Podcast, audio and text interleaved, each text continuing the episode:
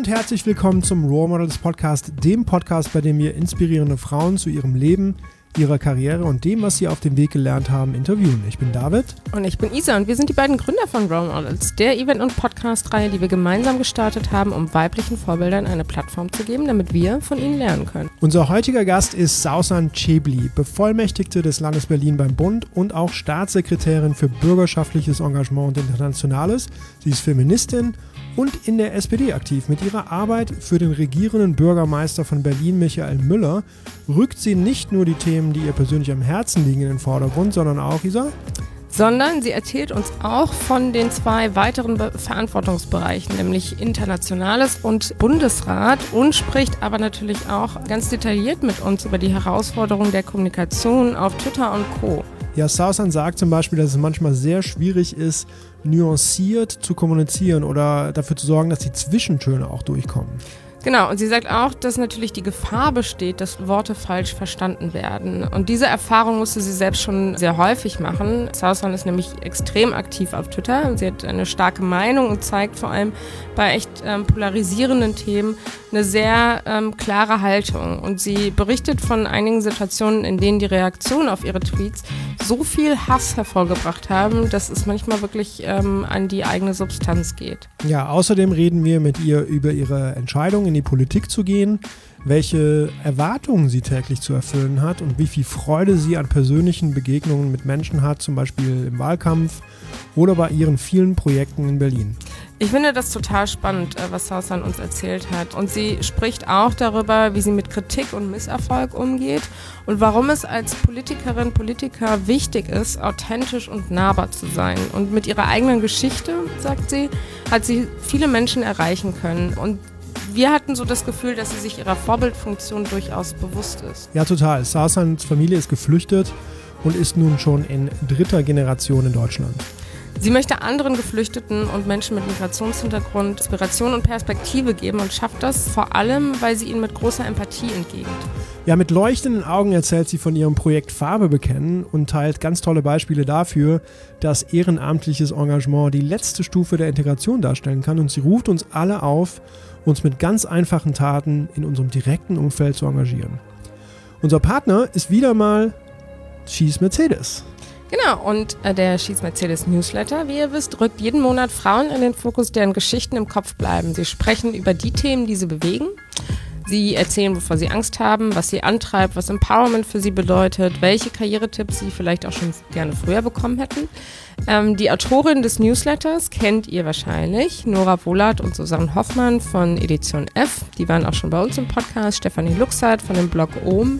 Julia Meschede von Wanderlust und Jessica Weiß von Jonelle ähm, treffen für dich unter dem Motto Starke Frauen porträtieren starke Frauen, die Dinge anders denken. Ja, und ihr könnt Teil werden der Schieß Mercedes Community, indem ihr den Newsletter abonniert auf newsletter.schießmercedes.de. Vielen Dank an dieser Stelle für eure Unterstützung. Wie immer freuen wir uns, wenn ihr den Role Models Podcast abonniert und ihn mit euren Freundinnen und Freunden teilt auf Twitter, Facebook oder Instagram. Isa und ich freuen uns jetzt, mit euch diese Episode zu teilen, mit der leidenschaftlichen, sozial engagierten und sehr nahbaren Sausan Chebli. Viel Spaß beim Anhören von Episode Nummer 20. Ready? Start und dann können wir loslegen. Ja, super. Ähm, wir Montagabend äh, sitzen in Berlin und haben einen sehr tollen Gast bei uns sitzen. Und normalerweise fangen wir immer mit so dieser klassischen Frage an, ähm, wie bist du aufgewachsen? Wo kommst du her? Ähm, wie sieht so dein beruflicher Weg aus? Mich würde aber ähm, bei dir total interessieren, was dich jetzt aktuell heute gerade bewegt. Worüber hast du dir heute Gedanken gemacht? Oh Gott, ich bin heute, also ich bin heute Morgen aufgestanden. Ich war bei meiner Mutter und ähm, bin mit ihr zum Arzt gegangen. Und eigentlich das, was mich heute bewegt, war, dass, ähm, dass sie okay ist. Das war sozusagen das, was mich persönlich privat und dann dominiert es ja schon auch den Alltag im Job. Ja, mhm. Das war das, was mich heute bewegt hat. Wie kannst du damit umgehen, wenn du sozusagen dich um deine Familie kümmern musst und dann aber natürlich inhaltlich total gefordert bist und gefragt wirst? Ich habe mich daran gewöhnt, dass beides gehen muss. Irgendwie, dass man funktionieren muss. Und ähm, man ist zwar mental und dabei bei der Familie und schaut, dass alles okay ist. Ich bin ja nicht die Einzige. Ich habe ja so viele Geschwister. Also ich kümmere mich in den seltensten Fällen so, dass ich tatsächlich auch die Gänge zum Arzt oder ins Krankenhaus oder so mitmachen muss. Das machen alles meine anderen Geschwister oder wechseln uns ab. Aber ähm, heute habe ich es mal gemacht und ähm, die, meine Geschwister schauen schon ähm, oder wissen, dass ich einen harten Job habe und lassen mich dann eher bei solchen Dingen raus. Und nur wenn es akut wird, wenn sie meine Hilfe brauchen, dann springe ich ein. Wie hast du das funktionieren? Du hast eben funktionieren genannt. Wie hast du das beigebracht? Ich glaube, das lernst du man lernt mit der Zeit, ähm, dass das, was einen privat äh, bewegt, äh, jedenfalls nicht dominieren darf, ähm, deine Arbeit. Ich habe gelernt, dass, dass ich dann irgendwann, wenn ich im Job bin, meinem Job nachgehe und wenn ich wieder zu Hause bin, dann ist wieder die Familie da. Aber dann, wenn ich funktionieren muss, funktioniere ich. Ich glaube, das bringt so die Zeit mit sich. Und du sagst, ähm, deine Familie weiß, dass du einen harten Job hast. Was ist an deinem Job hart? Was ist an meinem Job nicht hart? Nein, ich meine, Politik in diesen Zeiten zu machen, ist einfach ähm, wahnsinnig anspruchsvoll, weil du musst als Politiker so vielen Erwartungen gerecht werden. So viele Menschen da draußen vertrauen uns Politikern nicht, ähm, sind der Meinung, dass man eh nur den Job macht, weil man, weil man Macht besessen ist und im Prinzip interessiert uns nicht, was die Welt da draußen bewegt. Und ähm, also da sind so viele Erwartungen, die an Politiker gerichtet werden. Ich bin Staatssekretärin und das ist auch nochmal was anderes. Und trotzdem finde ich, ähm, das geht so massiv an die Substanz, diesen ganzen Erwartungen gerecht zu werden, ähm, zu liefern, dabei Haltung zu haben, die Prinzipien nicht aufzugeben, ähm, und trotzdem selber dabei nicht unterzugehen, das nicht zu nah an dich ranzulassen und trotzdem Mensch zu sein. Wow, das ja, ist schon klingt, echt hart. Das klingt für mich wie so, das sind so ganz viele Ebenen, ne, mhm. ne, die, ähm, die so beschreibt. Kannst du uns ein bisschen äh, diese Ebene sichtbarer machen? Also wenn du sagst, Erwartungen gerecht zu werden, was sind solche Erwartungen ähm, und, und wie, wie, wie filterst du, welchen Erwartungen du gerecht werden willst und welchen nicht? Ich habe als Staatssekretärin drei Hüte auf, zum Beispiel bürgerschaftliches Engagement, internationales und Bundesrat. Und bei all diesen drei Bereichen wird von mir erwartet, dass ich liefere. Dass der Bereich bürgerschaftliches Engagement funktioniert. Das bedeutet, dass die Partner, mit denen ich zusammenarbeite, das Gefühl haben, da ist jemand, der kümmert sich darum, dass ähm, zum Beispiel in Berlin Rahmenbedingungen, Strukturen geschaffen werden, damit Menschen sich engagieren können in der Nachbarschaft, in der Kommune und so weiter. Das sind, das sind Erwartungen, die an mich gerichtet werden. Ich muss da sein. Ähm, die Leute wollen mich sehen bei den Veranstaltungen, äh, meine Stimme hören und dann Ressourcen zur Verfügung stellen, um zum Beispiel ehrenamtlichem Engagement nachzugehen.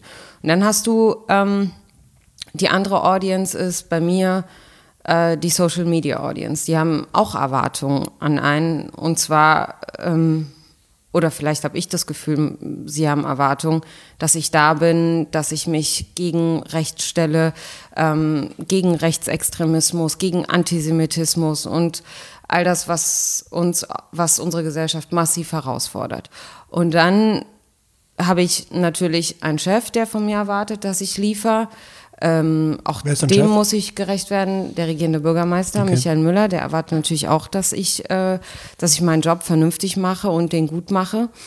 Und dann ist eine Öffentlichkeit da, jenseits Social Media ist natürlich äh, eine ganz andere Öffentlichkeit da, der, die auch Erwartungen hat an Frau Schäbli, äh, jenseits ähm, meiner Biografie und dem, was ich mitbringe. Dann habe ich die Migranten-Community, wo ich denke, ich bin irgendwie schon sowas wie ein Vorbild. Ähm, die möchte ich auch nicht enttäuschen. Und da habe ich meine Eltern, die ich nicht enttäuschen muss, und da habe ich meinen Mann. Also es sind so, das ist mal so runtergebrochen, so die ganzen Erwartungen, die auf einen ähm, einprasseln. Und ich habe das Gefühl, das geht schon irgendwie alles. Aber es ist, ähm, es ist wahnsinnig viel. Und man muss schauen, dass man selber dabei nicht untergeht. Ja, ähm, also das klingt für mich so, als ist die, äh, äh, dass die Anforderungen dann auch so seine Grenzen kennenzulernen oder zu sehen, wo man die Grenzen setzt. Wie, wie gehst du damit um? Also wie, oder wie hast du gelernt, damit umzugehen? Ich glaube, unsere Zuhörerinnen und Zuhörer sind immer sehr daran interessiert, ähm, wie, wie man sich Dinge aneignen kann. So, also wie, hast, was, wie, wie hat das bei dir geklappt? Ja, mich ganz, ganz oft fragen mich auch junge Leute, gerade wenn, weil ich ja Mentorin bin bei ganz vielen Projekten und, und schon so die Vorbildfunktion in, de, in, der, in der Rolle dann auch einnehme. Und ähm, ich kann wirklich nicht sagen, wie ich mir das angeeignet habe. Ich habe wahrscheinlich immer so Ausschlusskriterien. Also all das, was nicht funktioniert hat, dann beiseite gelegt und das nächste Mal ist anders gemacht. Also sozusagen versuchen und dann, wenn es gut läuft, ist gut und wenn du scheiterst, musst du es anders machen. So. Ich habe mir vieles einfach selber beigebracht. Ich hatte auch nicht so richtig jemand, der das vorgelebt hat, sondern ja, man, man lernt ja mit dem Tun. Und, ähm, und ich gehöre zu den Leuten, die eher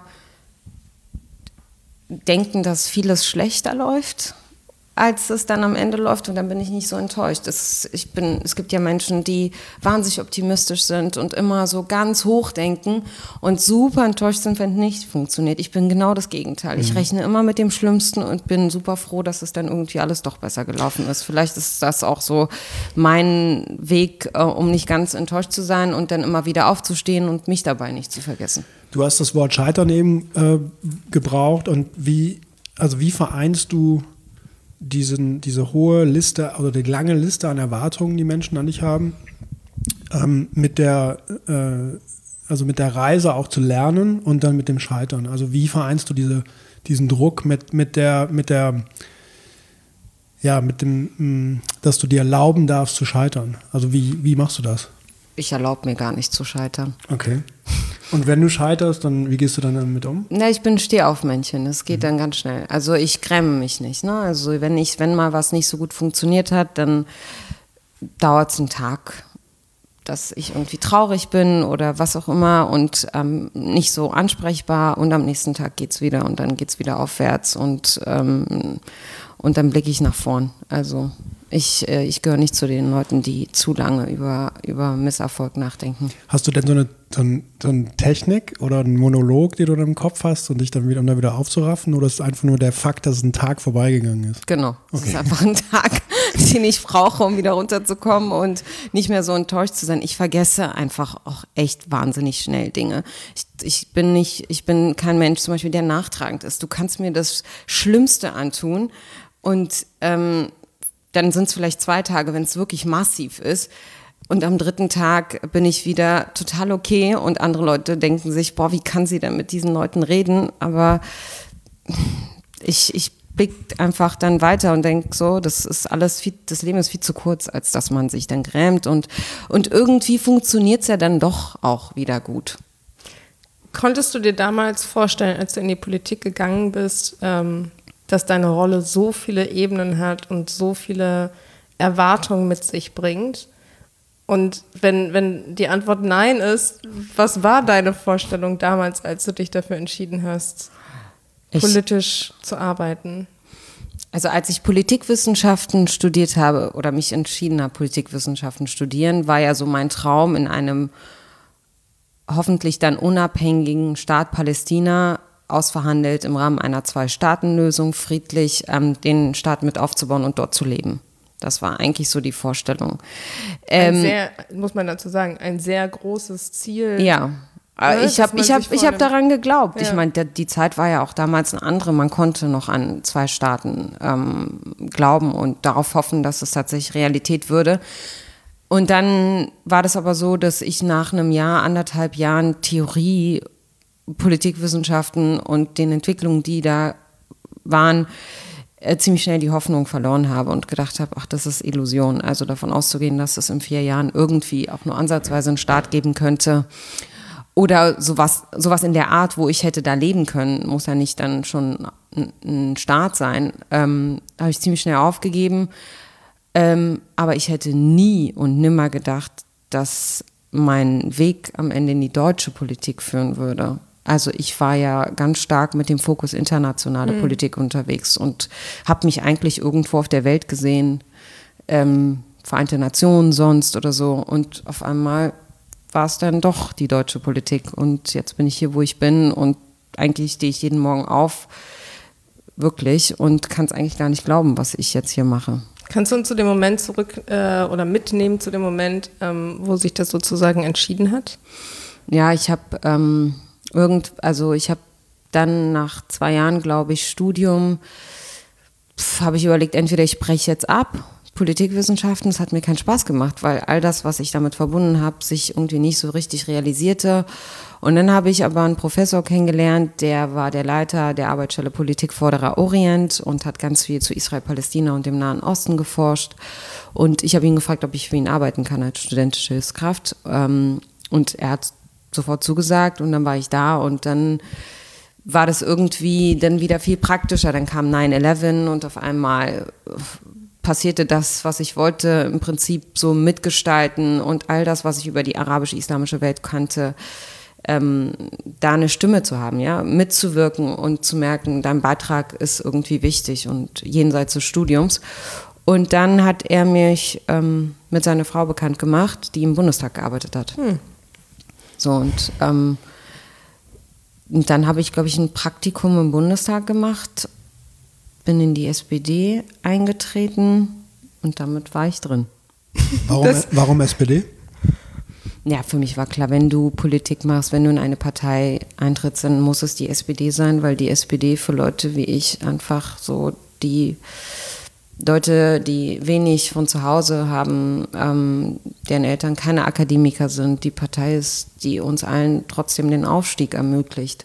Die Grünen waren für mich viel zu weit weg. Grüne waren was für Leute, die Geld haben, so, die sich Bioprodukte leisten konnten.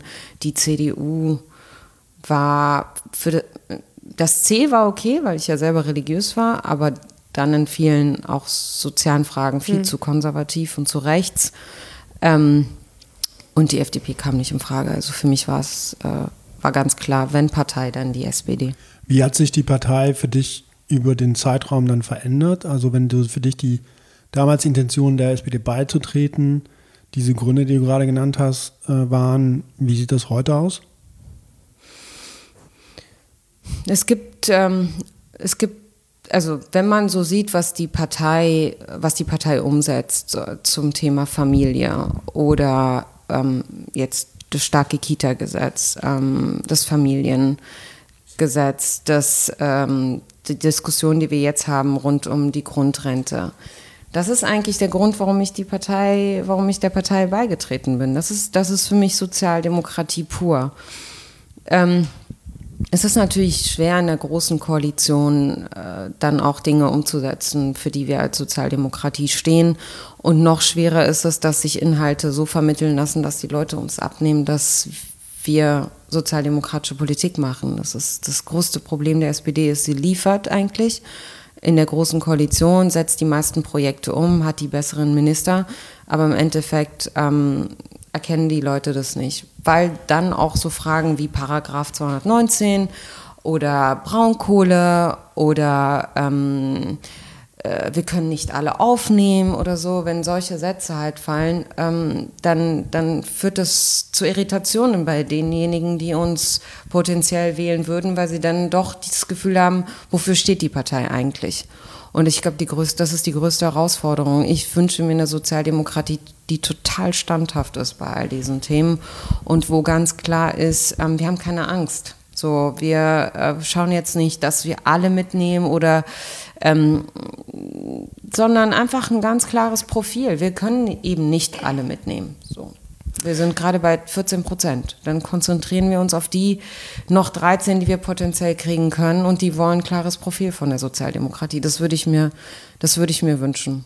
Glaubst du, dass ähm, eine Schwierigkeit politische Inhalte und vor allem das, was man als Partei umsetzt, ob das jetzt ähm, äh, in der großen Koalition ist oder in einem anderen Konstrukt, dass die Schwierigkeit daran, darin besteht, ähm, dass wir natürlich andere Kommunikationsmittel mittlerweile haben, dass ähm, vielleicht auch die Öffentlichkeit viele Begrifflichkeiten und die Sprache der Politik vielleicht gar nicht mehr so, so verstehen kann. Und ähm, deshalb es eher schwierig ist, gute und positive Entwicklungen zu übermitteln. Oder woran glaubst du, liegt das? Ja, soziale Medien sind das eine, aber ähm, nicht alles läuft nur über die sozialen Medien, sondern ich muss, glaube ich, als Politiker noch viel stärker vor Ort sein und die Probleme, die es gibt, vor Ort lösen. So, und dann geht es um Wohnraum, dann geht es um Kitas, da geht es um gute Schulen, da geht es um eine Infrastruktur.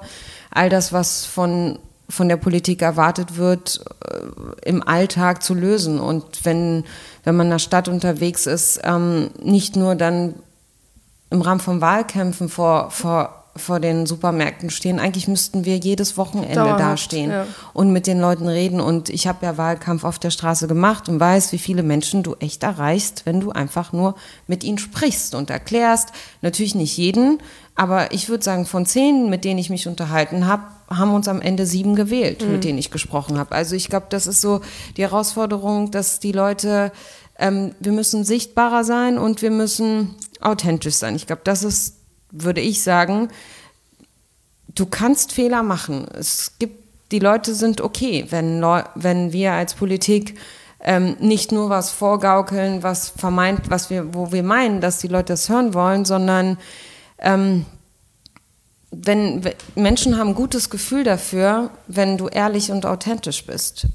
Und dann kann das auch ähm, funktionieren. Also soziale Medien sind wichtig. Wir müssen als SPD auch noch viel stärker das Instrument nutzen. Ich glaube, da sind wir alle, alle Parteien echt noch ähm, am Anfang. Wir lernen alle dazu mit dem ganzen Thema Digitalisierung und müssen auch besser werden. Aber jenseits der Audience der sozialen Medien gibt es einfach noch eine andere Realität. Wir sind eine alternde Gesellschaft. Ganz viele sind nicht auf Twitter oder Facebook oder was auch immer, sondern du musst schon noch vor Ort sein. Mhm. Ich bin schon auch noch für klassische Instrumente. Hast du ein paar, du hast eben erwähnt, dass du äh, Wahlkampf auch auf der Straße machst, dort Begegnungen hast. Ähm, ne, von sieben, sieben, von zehn Leuten, die du triffst, sieben SPD-Welt. Ist das dann Überzeugung? Hast du dann Überzeugung geleistet oder kannst du ein paar Beispiele nennen für Begegnungen, die du gehabt hast mit ja, echt, echten Menschen? Also wenn, wenn man es so nicht abtrahiert, sondern konkret macht, was sind so Begegnungen, die du hast, die dir im, in Erinnerung geblieben sind? Also wo ich wirklich super intensiv Wahlkampf gemacht habe, ist jetzt, ähm, als Steinmeier kandidiert hat. Da war ich richtig intensiv unterwegs, so jedes Wochenende und ähm, auch äh, jenseits von Berlin. Und ich kann dir kein, ich kann dir kein Beispiel so ich habe jetzt nicht ein Beispiel vor Auge, aber ich weiß, dass ich so viele Begegnungen einfach hatte, wenn ich da stand und erstmal eine absolute Aversion, was die SPD angeht. Und dann redest du zehn Minuten mit denen und auf einmal so, irgendwie kann ich mir schon vorstellen, die SPD zu wählen. Erstmal war dieses generelle, äh, was macht ihr und äh, alles scheiße und funktioniert doch gar nichts und die Politik macht doch gar nichts. Und dann einfach begibt man sich auf die Augenhöhe des ähm, derjenigen, mit, dem man mit denen ich dann diskutiert habe und habe versucht zu erklären, und, und auch Widersprüche festgestellt und ist, also dann funktioniert das auch. Wie macht man das denn? Weil es klingt ja so ein bisschen wie der Anfang der Unterhaltung ist dann eher so Ablehnung und geschlossen ja, so, ne? Ähm, eine geschlossene, ähm, ein geschlossenes Gespräch. Was hast du, was hast du rausgefunden, sind so die Fragen oder die Kommentare oder die Dinge, die du sagst, um das wieder zu einem öffnenden Dialog zu bringen? Ja, die, was die SPD angeht, war natürlich ganz oft Agenda so die Agenda ist ungerecht. Und da musst du natürlich sagen, vieles von dem, was die Agenda gemacht hat, war, habe ich, ich war total ehrlich. Ich habe gesagt, ähm, vieles von, von dem, was wir heute haben, was auch gut läuft, ähm, dass, die, dass, die, dass Deutschland aus der Krise ist, dass die Arbeitslosigkeit so runter, dass wir ein Wachstum haben, das hat mit der Agenda zu tun. Dass die Agenda auch zu Ungerechtigkeiten geführt hat, das dürfen wir nicht leugnen. Und ehrlich gesagt habe ich ganz oft ähm, Beispiele von zu Hause gebracht, weil ich habe ja viele Familienmitglieder, die eben auch ähm, von Hartz IV ge gelebt haben oder leben. Und ich weiß, wo die Ungerechtigkeiten waren. Die Anrechnung zum Beispiel, ähm, wenn du Nebenverdienste hattest und so. Und die waren total überrascht, dass man selber so eigene Erfahrungen hat und sagen kann, ich weiß ganz genau, was es heißt, so ähm, von diesem System zu leben und zu wenig zu haben. Aber letztendlich ist es wichtig, dass man danach justiert und ähm, das machen wir ja auch. Also offen und ehrlich und transparent diskutieren und ehrlich gesagt habe ich ganz oft von mir erzählt. Und wenn ich von mir erzählt habe, hat es meistens funktioniert. Die Leute waren ganz oft total geflasht und, ähm, und begeistert und dann haben sie ganz oft gesagt, oh, eigentlich könnten wir uns das vorstellen. Und für sie oder so, ihnen gebe ich gerne meine Stimme. Es war irgendwie, es waren total schöne Momente. Wenn man das jetzt nochmal auf die sozialen Medien überträgt, ähm, also wie kriegen wir es hin? Das, was du gerade beschrieben hast, ne, dieses Leveling, also dieses wieder so auf Augenhöhe kommen, sich gegenseitig zu öffnen, zuzuhören, empathisch zu sein, mhm. äh, neugierig zu sein, ähm, respektvoll zu sein. So wie, wie kriegen wir das hin, dass es nicht nur im Einzelnen so passiert, ne, hier beim, im Rewe um die Ecke oder im, Supermarkt um die Ecke, sondern auch also globaler oder, oder universeller. Ja, das war ja auch ein großes Problem von Steinmeier ähm, damals, ja. Ich, ich sage das, weil, weil ich ja so ganz nah bei ihm für ihn Wahlkampf gemacht habe. Egal wo er war, hat die Menschen gewonnen. Aber er hatte eben keine Zeit, so viele Menschen zu gewinnen. Also hätten wir ein paar Monate Zeit, hätte er paar, hunderte von Auftritten mehr, er hätte das Ding irgendwie noch ähm, hinkriegen können. Es war wahnsinnig, wie wie, wie überrascht die Leute erstmal waren von ihm und, und so die, der direkte Kontakt, er ist ja ein, ein, Menschenfreund. So, und das ist halt die größte Herausforderung bei Twitter, weswegen ja Zeitporträt auch stand, wenn man Frau Schiebli kennenlernt, ist sie netter als bei Twitter. Äh, weil du kannst, du kannst diese Zwischentöne ja gar nicht kommunizieren. Also, das, wenn mir dann Leute Böses schreiben, und manchmal schreibe ich dann eine DM zurück. Ähm, das switcht ja total. Das heißt, der persönliche Kontakt macht der, einen totalen Unterschied. Ja, total. Wenn ich dann darauf reagiere und sage, ich fand das jetzt ehrlich gesagt nicht so gut oder unfair oder was auch immer, weil das und das und das mache ich.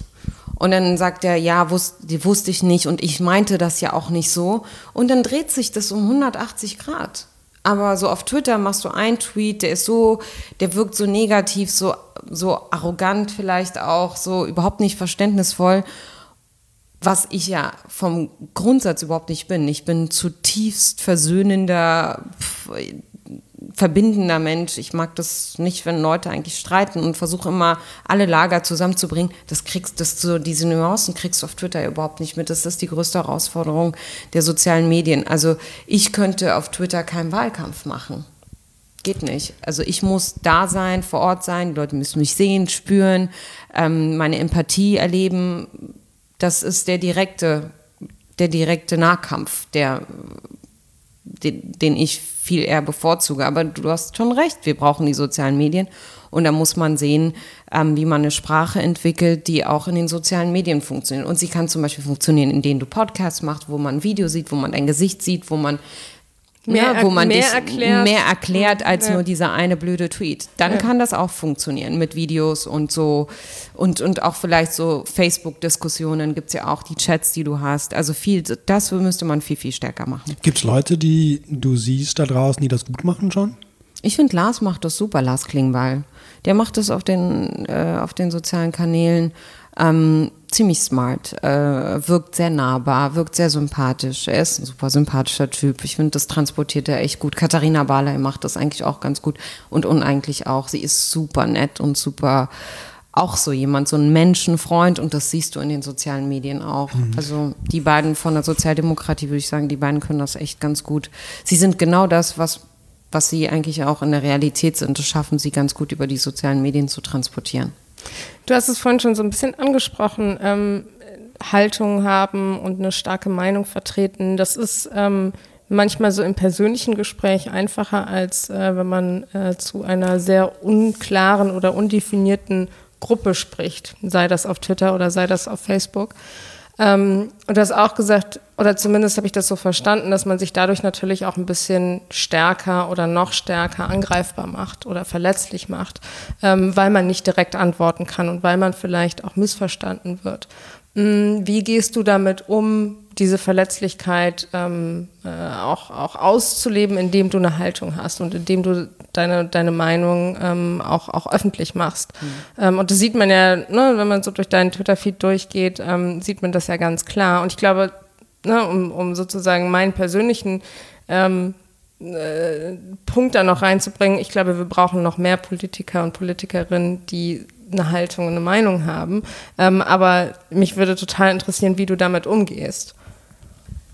Also es ist, ähm, es ist schon hart, ja. Es geht, äh, das geht einem näher, als man möchte, vieles, was sich da abspielt.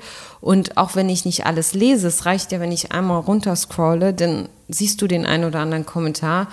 Und mich verletzt es ehrlich gesagt dann am meisten, wenn meine Familie betroffen ist. Aber was mich noch nicht dazu gebracht hat, dass ich aufhören würde, meine Familie mit einzubinden, weil ich glaube, das ist für viele ist das auch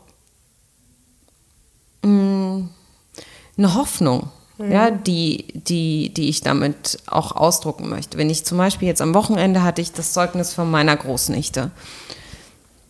Ich habe es gemacht natürlich, weil ich total stolz bin. Aber um auch zu zeigen. Kannst du kurz erklären? für die Leute, die das nicht gehört haben. Ach so, sorry, ich habe vorgestern einen Tweet gemacht, das, das Zeugnis von meiner Großnichte ähm, getwittert, die irgendwie nur Einsen und Zweien hat. Die ist ein absoluter Überflieger, aber nicht die einzige. Sie ist vierte Generation und auch in der dritten Generation meiner Nichten und Neffen studieren fast alle oder fertig oder so. Also jedenfalls wirklich erfolgreiche Biografien in meiner Generation, in der zweiten Generation, war ich ja mit meiner jüngsten Schwester die einzigen, die studiert haben. Ich wollte damit eine Perspektive aufzeigen für dieses Land, dass die dritte Generation von geflüchteten Familien inzwischen hier angekommen sind. Sie studieren hier. Ähm, es kann funktionieren, ja, dieses Land. Wir haben so, wir haben eine Perspektive und ähm, wenn wir in die Zukunft schauen und wenn wir weiter so machen, ähm, was die Migranten Communities angehen, dann haben wir vielleicht das Problem, was Identität angeht. Das konntest du ja da alles nicht sagen oder hab, konnte ich alles nicht sagen, sondern ich habe einfach nur zeigen wollen, es funktioniert. Meine Eltern kamen als Analphabeten hierher, als Geflüchtete. Die zweite Generation, meine Geschwister, konnten eben nicht studieren und auch keine weiterführenden Schulen besuchen, gar nichts. Meine Schwester und ich sind hier geboren, wir haben beide hier studiert. Meine Nichten und Neffen sind hier geboren, studieren fast alle. Ihre Kinder studieren fast alle. Das und schreiben nur Einsen und Zweien. Und, und schreiben nur Einsen und Zweien. Und das hat mich total gefreut. Ich war einfach nur stolz auf die Kleine. Und die Reaktionen darauf waren so massiv Krass, wieder, so ja. ätzend und so voller Hass. Und ich habe es dann bereut, weil ich, ähm, weil ich, mir hat sie leid getan, die Kleine, weil ich dachte, oh, ich habe sie jetzt damit reingezogen und das ist doof. Und ich habe danach auch mit ihr gesprochen, wir haben uns gestern getroffen und habe ihr das erzählt, dass ich getwittert habe und ihr Zeugnis, weil ich total stolz bin. Und dann hat sie mich getröstet und hat gesagt, du hast das total gut gemacht, Tante. Ich finde das super, dass du das gezeigt hast. Wir müssen ja zeigen, dass wir gut sind und ich bin stolz auf dich.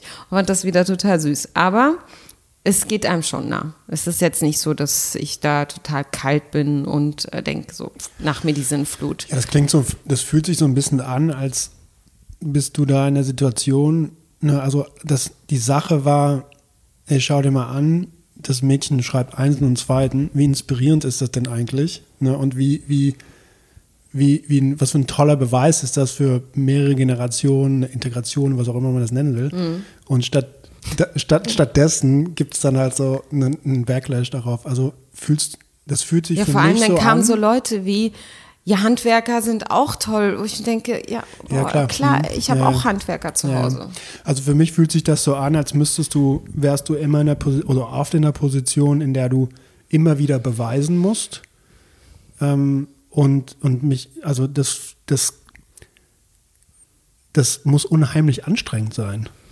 Ein Freund von mir hat gesagt, du könntest sogar das Wetter aufsagen und sie würden sie sich würden über das haten. Wetter beschweren. Sie würden haten. Also ich kann machen, was ich will. Ich, äh, ich werde dem, was da auf Twitter unterwegs ist in den sozialen Medien, nie gerecht werden. Also das, es wird immer eine Mehrheit geben, weil sie so laut ist, die haten wird. Die Frage ist, lasse ich es dann komplett sein? Mache ich den Habeck? Habe ich, spiele ich schon häufiger mit dem Gedanken, ob ich sage, so steigst du aus, hast eigentlich gar keinen Bock mehr und lohnt sich das, ja? Lohnt sich dieser Kampf? Und dann kommt wieder so die Kämpferin in mir und die sagt, nö, aus, Ausstieg ist Kapitulation. So, ich bleibe da drin. Es gibt eben nicht so viele, die so kämpfen, wie ich da kämpfe. Und, und so eine starke Stimme dann auch haben, ähm, dann kriege ich ja die DMs, die größtenteils positiv sind, was mir dann schon zeigt, das ist okay, dass du da bist. Das ist richtig. Also es ist, aber um die Frage zu beantworten, es ist wahnsinnig ermüdend. Das kostet so viel Kraft.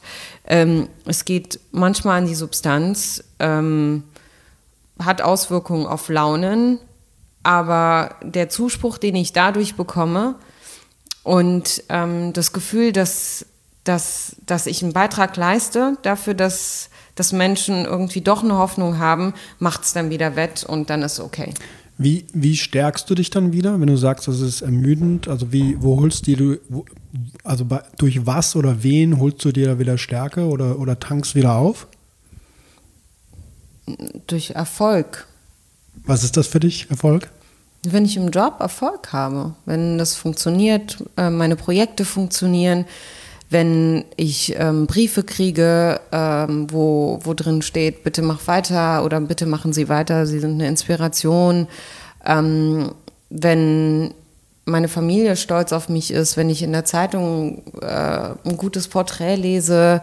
Äh, ja, all das sind so Momente, wo ich denke, ach, das, das hat schon irgendwie seinen Sinn. Hast du ein Beispiel für ein ähm, Projekt hm, in der letzten Zeit, das du als erfolgreich siehst oder erfolgreich für dich war? Ja, Farben bekennen zum Beispiel. Mhm. Erzähl, Erzähl mal ein bisschen. Ähm, bei Farben bekennen geht es darum, äh, dass ich den Spin äh, des, vom Bild des Geflüchteten umkehren wollte. Also letztendlich, wenn man die Medien sich anschaut oder auch ähm, den ganzen Diskurs zur Flucht und Migration ist ja entweder negativ konnotiert oder sie werden als Opfer und Hilfsempfänger dargestellt. Es ist ja ganz selten so, dass, dass man den Geflüchteten sieht als derjenige, der inzwischen schon was zurückgibt, sich engagiert für die Gesellschaft und zu einer starken Zivilgesellschaft gehört. Und genau dieses Bild wollte ich zeigen mit Farben bekennen, ähm, Menschen porträtieren, die äh, nicht mehr nur im Wir lernen die Sprache und integrieren uns, sondern die sich engagieren. Zum Beispiel gab es einen, der für Obdachlose gekocht jeden Samstag oder andere, die Theater machen und ähm, Bedürftige einladen umsonst und ihnen so mit die Möglichkeit geben, ähm, Kunst und Theater zu erleben. Oder einer, der ähm, regelmäßig Blut spendet ähm, und so eine Blutspendeaktion gestartet hat. Äh, und, und, und der andere, der Rettungsschwimmer ist und älteren Leuten, auch Deutschen, äh, das Schwimmen beibringt und all so Sachen, sich ehrenamtlich engagieren, das ist ja eigentlich so die letzte Stufe der Integration, würde ich sagen. Das mhm. ist so, du bist wirklich Teil einer Gesellschaft, wenn du inzwischen da bist und was zurückgibst. Und das machen wir mit Farben bekennen. Wann das habt ihr mit Kampagne. dem Pro Projekt gestartet? Wir waren letzt, Vorletztes Jahr Vorletztes war das Jahr. erst eine Kampagne und ich habe gesagt, eigentlich will ich keine Kampagne. Ich will, das ist für mich die Vision von Zusammenleben. Und dann haben wir den Preis ähm, geschaffen, den Farm Bekennen Award, der letztes Jahr erstmals vergeben wurde. Und, ähm, und da gab es so viel Zuspruch und ich hoffe, dass das so sowas wie der Oscar des Engagements für ganz Deutschland wird, dass, dass damit auch so ein Zeichen gesetzt ist. Ähm,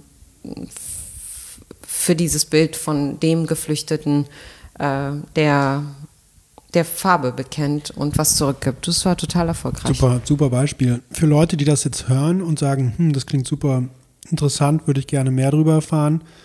Welche Botschaft hast du an Menschen da draußen, die das hören und sagen, ich würde da gerne mich selbst auch engagieren oder selbst auch beitragen? Mir was, schreiben. Was wünschst du dir da oder was sollen sie tun? Dir schreiben? Wo? Ja. E-Mail, E-Mail-Adresse ja, oder? Ja, ja, entweder, ja, am besten mir mailen, ähm, bv.senatskanzlei.berlin.de und ich antworte auf jede Mail. Selbst? Auch, ganz Ja. viel selbst, ja. Tatsächlich. Also die Leute sind immer total überrascht, wenn ich mal ans Telefon gehe oder so direkt antworte, so, oh, wir haben jetzt nicht damit gerechnet, dass sie direkt das machen, aber ja, vieles Ja, super, beantworte cool. ich selber.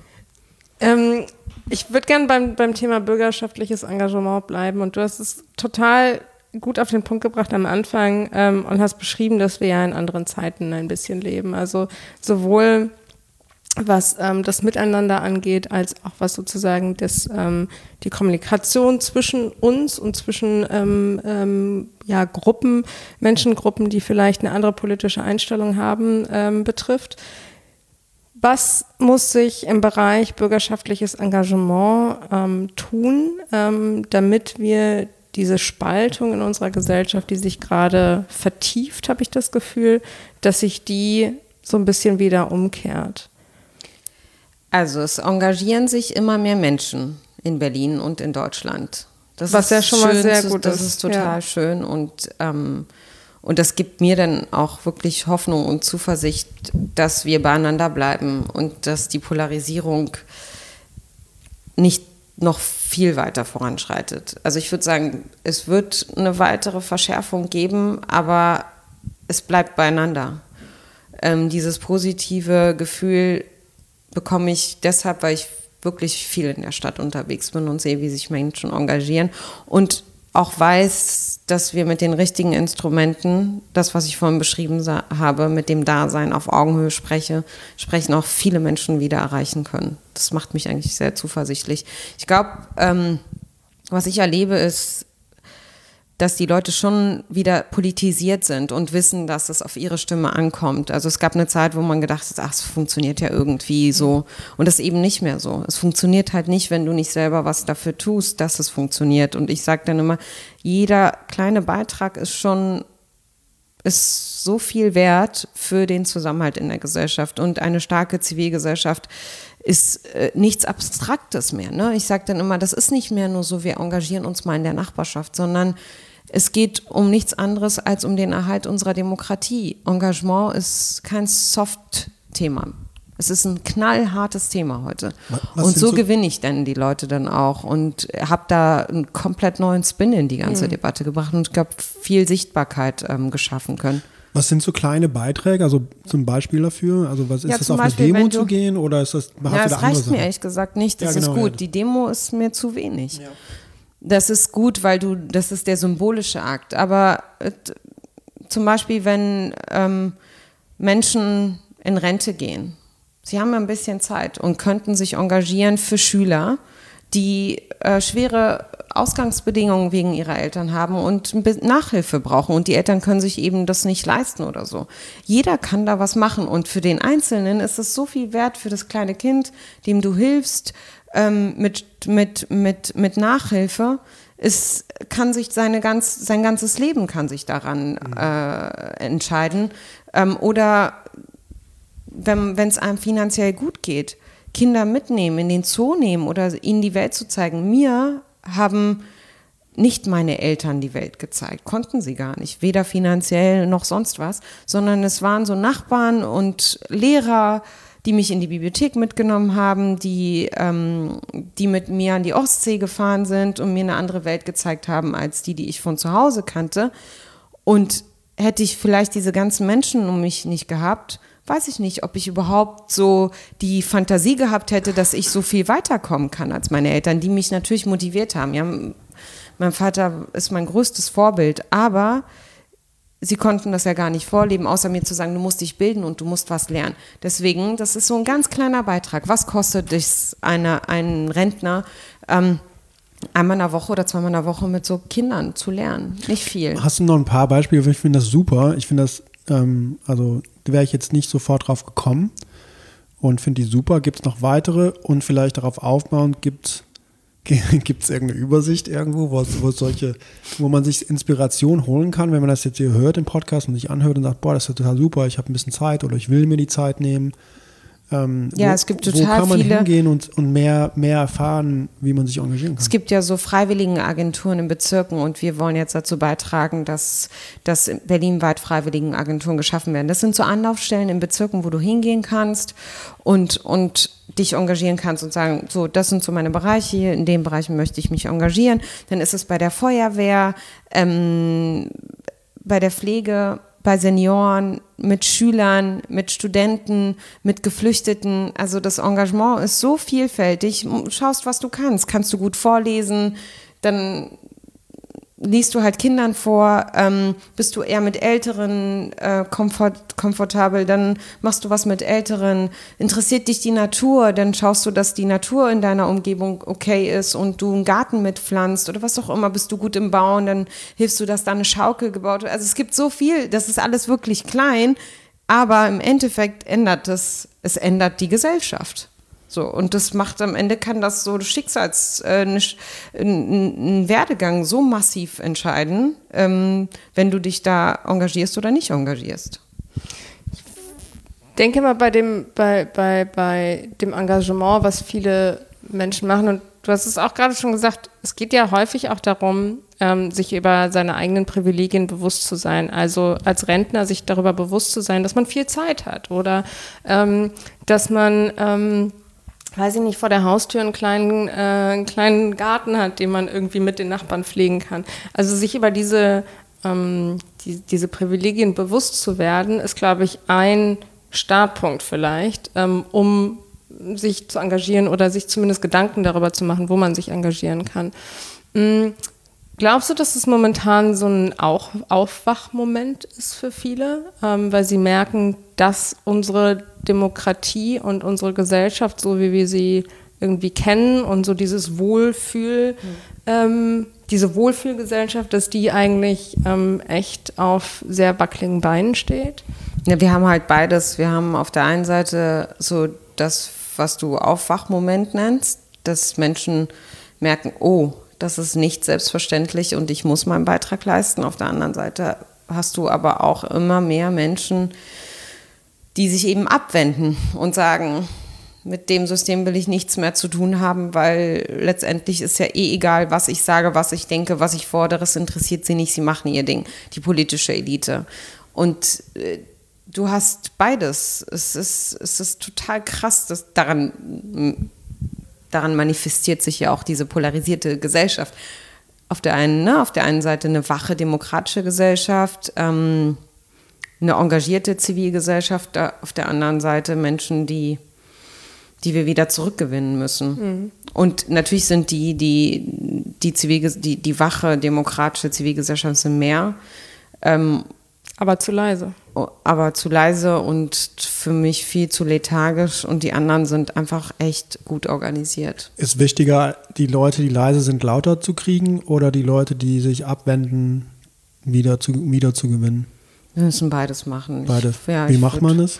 Müssen, äh, müssen, ja, habe hab ich ja versucht am Anfang ähm, darzustellen, die, die sich abwenden, müssen wir sowohl im Gespräch als auch mit sozialen Medien, mit klug eingesetzten Instrumenten über die sozialen Medien müssen wir wieder zurückgewinnen, ähm, indem wir Probleme lösen als Sozialdemokratie. Das, was der regierende Bürgermeister jetzt hier, Michael Müller, mit diesem ganzen Thema Wohnen ähm, ja macht, dass, dass wir eben keine Ghettoisierung haben wie in Paris. Das ist ja ein großes Problem, dass die Gesellschaft auseinanderdriftet, weil die Leute, die arm sind, alle zusammen wohnen und du keine Perspektive hast, aufzusteigen oder jedenfalls wenig Vorbilder hast, um, um zu sehen, dass es funktionieren kann. Und das wollen wir für Berlin verhindern. Und dafür musst du Wohnraum so gestalten, dass, dass wir eben keine, keine ähm, Ghettos haben.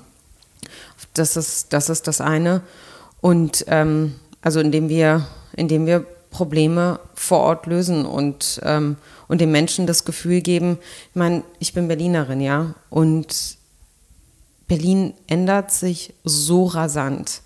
Und ich kenne so viele, auch ja meine Familie, also wenn ich so mit meinen älteren Brüdern oder so rede, die heute 50 oder so Ende 40, ich, für die ist das auch alles total fremd, was hier passiert nicht nur, nicht nur ähm, auch die Geflüchteten, die gekommen sind, für die ist es jetzt auch so, heute werden sie als Geflüchtete äh, mhm. draußen angesprochen. Das nervt die natürlich, ja. Es nervt meine Brüder und Geschwister, die, die seit den Mitte 70er Jahren hier leben und irgendwie Deutsche, sich als deutsche Berliner definieren. Und auf einmal kommt irgendein Penner da draußen und erzählt, hau ab, du Flüchtling. So, all das, dieses Ganze, was sich hier in Berlin ähm, dieses internationale, der rasante Wandel, äh, die Öffnung dieser Stadt, ähm, dass du, dass mein Bruder, der kaum Englisch spricht, hier äh, irgendwie in ein Restaurant geht in Kreuzberg auf Englisch angesprochen wird. Sorry, der, das ist für ihn dann auch nicht mehr sein Berlin. Und all diese Menschen, und ich denke dann, ne, man denkt dann immer nur an den weißen deutschen Mann, der überfordert ist mit der, mit der Stadt, die, die sich so rasant verändert. Die, die anderen, die hier länger leben, die Migranten, ähm, für die ist das auch eine Veränderung. Und das, du musst sie mitnehmen. Ja, auf der einen Seite wollen wir die Öffnung Berlins, wir wollen, dass Menschen zu uns kommen. Aber wir wollen auch nicht, ähm, dass, dass Menschen sich abwenden und sagen, boah, das ist nicht mehr meine Stadt, das ist alles so fremd hier. Und das ist die größte Herausforderung für jeden Politiker, der hier, also der hier in Berlin Politik macht. Auf welche, du hast dein, äh, dein, dein Erfolgsprojekt schon angesprochen, aber auf welchen Erfolg bist du, wir starten gerade ins neue Jahr 2019, auf welchen Erfolg letztes Jahr bist du besonders stolz? Der Farben bekennen war ja am ersten Advent letzten Jahres. Das war sozusagen mein letztes Projekt. Der Abschluss sozusagen. Das wird es dieses Jahr wieder geben, auch wieder am ersten Advent. Ähm, letztes Jahr war der Fokus für den Preis Begegnung. Dieses Jahr wird es ein anderes Thema sein. Wir, wir sitzen gerade dabei. Aber ähm, es stehen wahnsinnig viele Termine und große Projekte an. Ähm, wir werden am 16. Ja, am 16.02. Ähm, Berlin sagt Danke. Das ist ein Aktionstag, wo der regierende Bürgermeister sich bei all den Menschen bedankt, die sich in der Stadt engagieren das ist auch etwas, was gut ist. Ich meine, die Leute tun es nicht, weil sie wollen, dass wir uns bedanken am Ende. Mhm. Aber Anerkennung, Wertschätzung ist natürlich schon ein Trigger und für uns wichtig. Also wir werden, der regierende Bürgermeister wird zu einem Frühstück ins Rote Rathaus einladen. Alle Menschen, die sich engagieren, sind dazu eingeladen, mit uns ins Gespräch. Das ist sozusagen der nächste große Termin.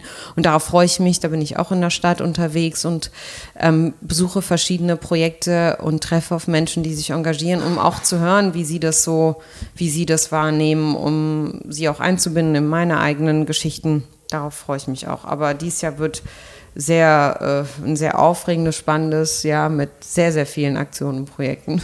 Wie, wie planst du so ein Jahr? Setzt du dich, ähm, also klar, es ist natürlich, äh, du hast andere externe Einflüsse, die dein Jahr auch ein bisschen bestimmen. Ja. Aber setzt du dich ähm, am Anfang des Jahres hin und machst dir einen großen Plan. Ähm, das sind die großen Projekte. Das sind aber vielleicht auch Themen, die, bei denen ich mich persönlich weiterentwickeln will. Machst du so Vorsätze oder so richtige Pläne oder bist du da gar nicht der Typ für? Wir haben im letzten Podcast darüber gesprochen, deswegen ähm, ja. würde mich interessieren, wie du das machst. Also äh, privat und so halte ich überhaupt nichts vom Vorsätzen. Ich bin nicht so diszipliniert und halte mich dann an wenig. Ich habe es versucht mit Sport damals gescheitert. Also ist alles nicht so.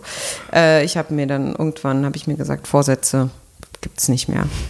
Mach das, was, worauf ich Lust habe und irgendwie passt es ja dann.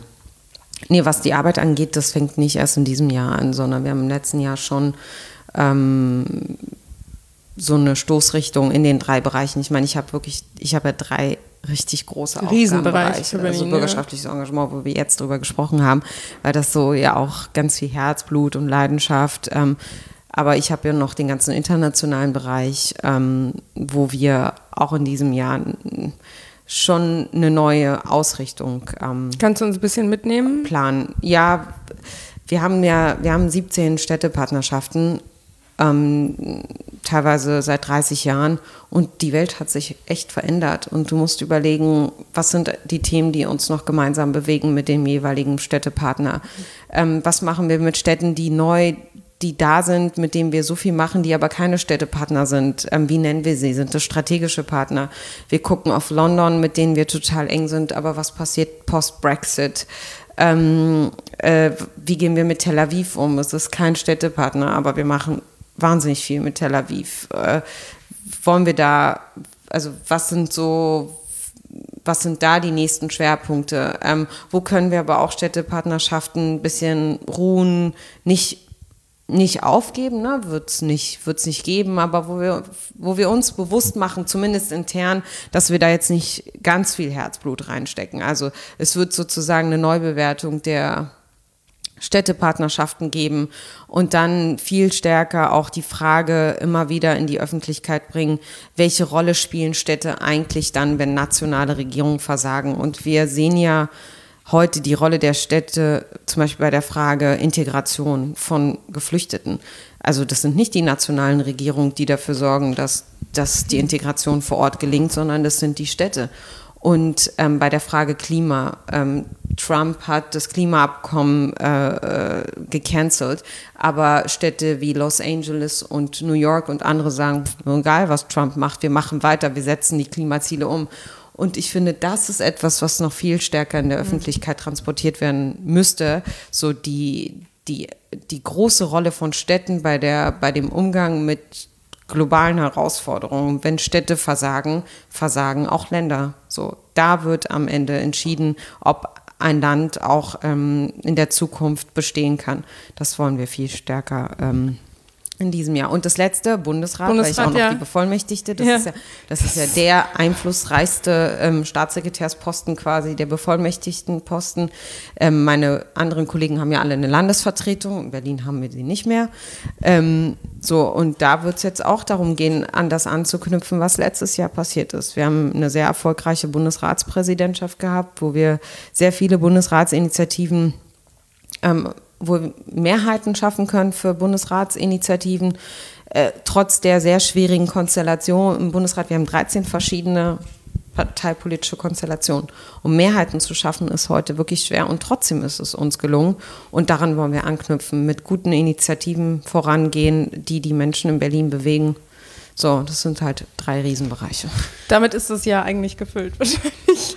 Ja, und dann kommen immer so die, ähm, die, die, die, Sachen, die, äh, ja, die Anfragen. Vielleicht noch ein Thema. Ähm, ich hatte ja den Impuls gegeben mit den Gedenkstättenfahrten. Das ist auch etwas, was mich dieses mhm. Jahr beschäftigen wird. Ähm, ich habe gesagt, jeder, der in diesem Land lebt, ich würde mir wünschen, dass jeder, der in diesem Land lebt, einmal in seinem Leben eine KZ-Gedenkstätte besucht. Und ich bin total froh, dass in, so vielen Bundesländern inzwischen, obwohl es ja so eine negative Debatte dazu gab, so kein Zwang und wir können auch nicht die Menschen dazu verpflichten und so. Und ich denke mir, ja, äh, zur Schule muss man auch mhm. gehen. Aber trotzdem bin ich froh, dass dieser Impuls was bewirkt hat, dass ganz, dieses ganze Thema Gedenkstättenfahrten ähm, in vielen Länderregierungen eine Rolle spielt. Man steckt mehr Geld und Ressourcen rein und ich werde selber auch ähm, mit, äh, mit Schulklassen Gedenkstätten besuchen, gucken, dass wir mit Israel was planen und so. Also auch das. Voll super. Voll super, ich freue mich auch. Super. Ich, also ich, ich, ich habe das Gefühl, dass wir so gerade in Fahrt kommen und wir aber jetzt langsam auf die, auf die Uhrzeit schauen müssen, ähm, weil du schon sehr großzügig warst mit deiner Zeit. Wir haben eine Frage, die wir allen unseren Gästen stellen. Habe ich zu viel und lang nee, geredet? Nein, nee. absolut nicht. Absolut nicht. Äh, Gar, Im du hättest, genauen wir Gegenteil. Noch zwei, wir können noch zwei Stunden genau weiterreden. ähm, äh, wir haben eine Frage, die stellen wir allen Gästen. Äh, die werden wir dir auch stellen. Ähm, aber davor müssten wir ähm, wie erkläre ich das denn jetzt? Ähm, davor müssen wir dir eine Frage stellen, die dann von einem anderen, also die Frage. Die, ne, wie bitte? Ich, äh, ich spule nochmal zurück. Also eine unserer Fragen, die wir zum Schluss immer, wir haben drei, drei Fragen zum Schluss. Und eine davon ist immer, ist eine Frage, die sagt, wenn du, also du, du weißt ja nicht, wer unser nächster Gast ist im Podcast. Wir wissen das oft auch noch nicht. Und ähm, wir laden dich dazu ein oder wir laden unsere Gäste immer dazu ein, dieser Person, also dieser Frau, eine Frage zu stellen. Ohne zu wissen, Ohne wer zu wissen, wer es ist. Also die Frage werden wir dir gleich stellen, brauchst du jetzt nicht zu beantworten. Und diese Frage haben wir auch unserem letzten Gast gestellt. Das war Diana zur Löwen. Und Diana zur Löwen ist 23 Jahre alt, bekannt äh, als YouTuberin und Instagrammerin mit mehr als 400.000 Fans und Followern. Ähm, macht Beauty-Tipps, ähm, hat einen Podcast übers Erwachsenwerden, ist unternehmerisch unterwegs und ähm, engagiert sich engagiert wahnsinnig sich für Startup-Teams und so und für politische europäische äh, Themen. Also eine sehr äh, inspirierende junge Frau. Und die haben wir dieselbe Frage gestellt. Und sie stellt dir hier mit unbekannter Weise folgende Frage: Für welche deiner Eigenschaften bist du besonders dankbar? Dass ich empathisch bin. Wie beschreibt es mal? Weil Empathie ist ein Wort, das wird viel genutzt im Moment. Ne? Es kann ja. eine Worthülse sein, die hm. brech das mal auf. Was, was steckt da für dich dahinter? Ja, dass ich ähm,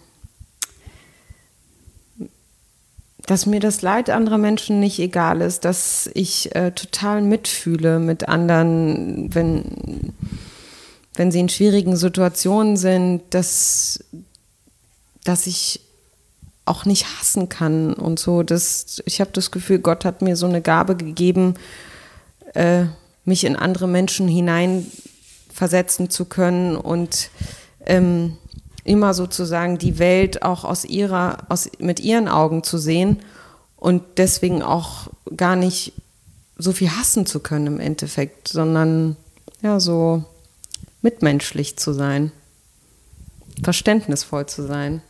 Sehr, sehr schön definiert. Ähm, und wir kommen zu der vorletzten Frage. Naja, die eine haben wir schon, glaube ich, äh, beantwortet. Zu der vorletzten Frage die vielleicht, na, ich weiß es nicht, ähm, ein bisschen daran anschließt. Ähm, aber wenn du dich mit 14 jetzt nochmal treffen würdest, welchen Rat gibst du dir selbst auf den Weg? Mit 14 Jahren? 14, 15, 16. Ja. Ich weiß nicht, warte mal, mit 14. ich fand irgendwie, dass ich das ganz okay gemacht habe. Ähm, vielleicht sich noch stärker durchsetzen bei manchen Sachen. Einfach äh, noch stärker sein, mein Ding durchziehen und ähm, nicht zu sehr immer darauf schauen, dass man ja, aber das hat wieder mit Empathie zu tun. Äh, das, manchmal ist es gut, äh, ja, sein Ding durchzuziehen. Und ich hätte das in dem einen oder anderen Moment ähm, machen können und machen sollen vielleicht, aber äh, aus Rücksicht vor Kultur und vor ganz vielen Aspekten habe ich es dann nicht gemacht. Und vielleicht hätte ich, ja, vielleicht wäre es das, weiß ich nicht. Und du schaust, du hast ja vorhin auch gesagt, du schaust ja auch nicht zurück, sondern du Eben. schaust ja sozusagen ja. nach vorne. Ja, ich wäre wahrscheinlich auch gar nicht hier, wenn ich damals meinen Kopf so durchgesetzt habe. Ich wollte, ich wollte verreisen, ja. Ich wollte alleine irgendwie wegfahren und ein Jahr weg und hier und da und das konnte ich alles nicht, weil meine Mutter total so Tradition und äh, unsere Mädchen und ein Jahr weg geht gar nicht und alleine wohnen geht sowieso nicht. Und ich habe das alles nicht gemacht, weil ich wollte sie auch nicht traurig machen, sondern hab, war ziemlich brav irgendwie. Ähm, wahrscheinlich wäre ich gar nicht hier. Ich wollte ja immer die Welt sehen. Ich wäre, mhm. wär, glaube ich, einfach woanders heute. Also wir sind froh, dass du hier genau. uns bist ähm, und, und, und stellen dir hiermit auch die letzte Frage, ähm, die, äh, die, wir der, die wir auch Diana und anderen Gästen gefragt haben, ist nicht wissend, wer unser nächster Gast ist. Welche Frage hast du an sie? Wie schaffen wir Frauen es, dass, dass man ähm, ja, dass diese Ungerechtigkeit äh, die es gibt, was Frauen angeht. Wie schaffen wir es in einer so ja eigentlich entwickelten Nation, in der wir sind? Deutschland ist das fortschrittlichste Land der Welt und trotzdem kämpfen wir darum, ähm, um gleiche Rechte und Anerkennung. Und ich war früher eine Antifeministin. Ich war gegen Quoten und habe immer gedacht, wenn du gut wirst, schaffst du es, dann kriegst du den Job. Und heute bin ich, äh, würde ich mich ganz klar als Feministin bezeichnen und, bin jedes Mal echt verzweifelt, was Frauen alles erleben, einfach weil sie Frau sind. Und wie schaffen wir es da, uns viel stärker zu vernetzen und zu verbünden? Welche Strategien können wir, ähm, können wir gehen, müssen wir gehen, um da noch besser zu werden? Ich würde sie fragen und würde mich freuen, wenn sie mich kontaktiert, damit wir das noch gemeinsam machen. Voll gute Einladung. Und, ähm, und wir, ich lade sie ein zu mir zum Dinner. Ich mache immer Frauennetzwerk. Okay, super. Das ist super. und, und dann ganz kurz noch eine Frage. Die, der, der Begriff, wenn du gesagt hast, du warst früher ähm, ausgesprochene Antifeministin und heute hast du gerade gesagt, bist du Feministin. Wie ist der Begriff heute? Wie, wie brichst du den auf? Also wie, was bedeutet der für dich heute? Einsatz dafür, dass es Gerechtigkeit gibt zwischen äh, Geschlechtergerechtigkeit, dass wir einfach nicht mehr kämpfen müssen um unsere Position, um gleiche Gehälter, ähm, gegen Sexismus. Wenn ich irgendwie mich beschwere, dass es nicht heißt, komm Mädel, äh, beschwer dich mal nicht, ähm, dass ich einfach so behandelt werde wie man behandelt wird, unabhängig davon, ob du Frau oder Mann oder was auch immer für eine sexuelle Orientierung hast, ähm, ja, das würde ich, das würde ich als für mich als Feministin sich einsetzen für, für Geschlechtergleichstellung in allen Bereichen.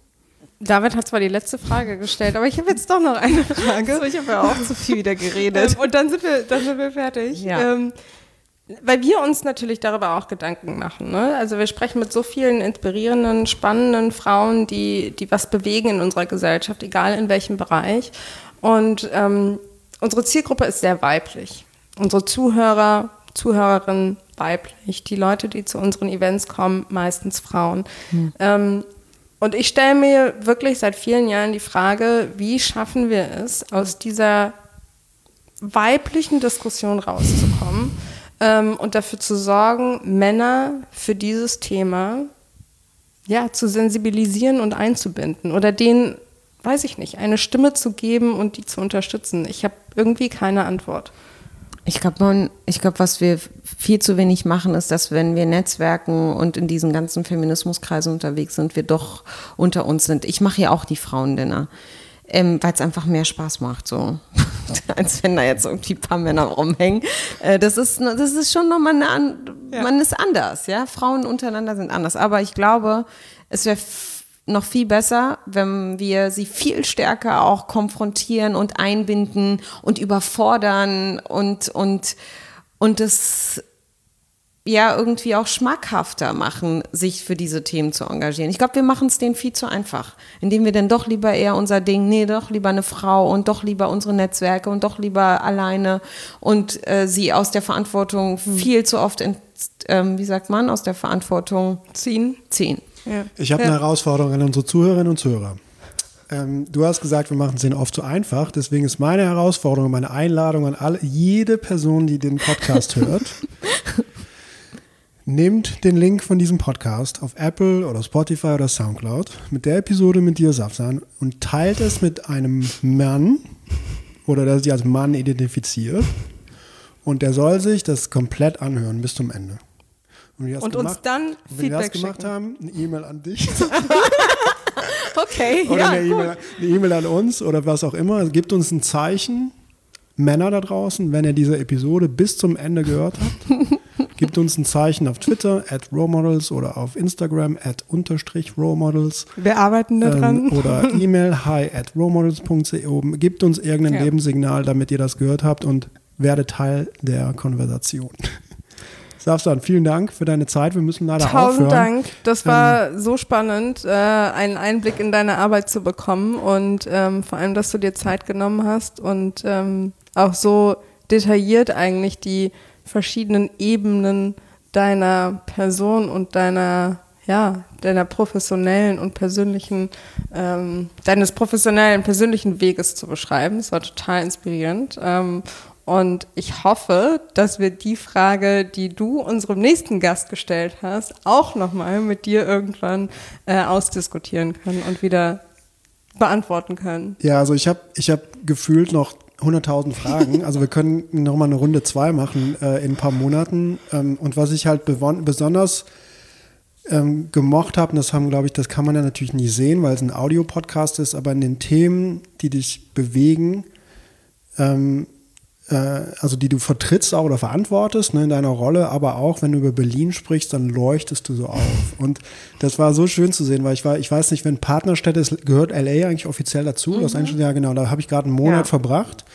Und, ähm, und das Gespräch, ich bin noch so ein bisschen noch, noch gedanklich noch in LA. Und, ähm, und du hast mir gerade mit den Beispielen, die du genannt hast, nochmal so Berlin nochmal von der anderen Seite gezeigt und, ähm, und mich so ein bisschen inspiriert, da nochmal weiter reinzugehen, auch was das Engagement angeht, also auch mit diesen einfachen kleinen Beispielen, die wir alle ähm, zu Herzen nehmen sollten, auch wenn wir sehr, sehr volle Terminkalender haben. Deswegen vielen Dank für deine Zeit, auch für deine Arbeit, was du für Berlin tust. Ähm, super inspirierend zu sehen und besonders mit dem Hass oder mit den Attacken oder mit, dem, mit der Kritik.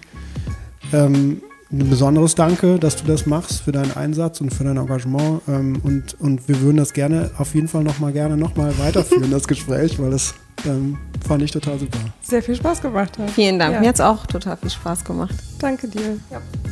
Alles Gute. Danke. Vielen Dank fürs Zuhören. Wenn euch diese Episode mit Sausa und Chebli gefallen hat, dann werden euch sicherlich auch unsere vergangenen Gespräche gefallen. Zum Beispiel mit der Autorin und Aktivistin Kyra Gemischei, mit Bundesministerin für Justiz und Verbraucherschutz Katharina Barley oder eine unserer etwas älteren Episoden mit der Unternehmerin Verena Pauster. Ihr könnt euch natürlich auch nochmal äh, euch unsere äh, Special Edition anhören, ähm, bei der David und ich einen kleinen Blick hinter die Kulissen von Raw Models geben. Das hat eine Menge Spaß gemacht und äh, diese Episode wurde produziert von Isa und von mir und mit der Unterstützung von Josephine Herrmann. Wir freuen uns natürlich sehr, wenn ihr diesen Role Models Podcast auch bei SoundCloud, Spotify und Apple abonniert, damit ihr alle neuen Folgen automatisch auf euer Smartphone kriegt. Ihr könnt diese Episode super gerne auch mit euren Freunden teilen auf Instagram Stories. Wir sind at unterstrich Role Models oder auf Facebook und Twitter, da sind wir at Models. Über euer Feedback freuen wir uns auch immer sehr. Das könnt ihr uns über Social Media natürlich teilen oder auch ganz oldschool per E-Mail an hi at rolemodels.co. Wir freuen uns immer über eure Nachrichten und auch über Vorschläge, falls ihr tolle Gäste im Podcast mal hören wollt. Genau. Und äh, wir sagen an dieser Stelle Danke und bis zum nächsten Mal. Eure Isa. Und euer David.